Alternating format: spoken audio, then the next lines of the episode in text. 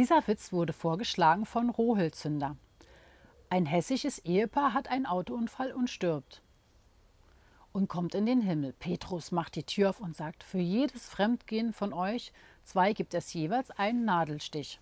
Die Frau geht rechts und der Mann links rein. Der Mann kommt zurück und Petrus fragt, und? Wie war's? Naja, antwortet der Ehemann, ich habe zwei Nadelstiche bekommen. Wo ist denn eigentlich meine Frau? Da schmunzelt Petrus, die liegt noch unter der Nähmaschine.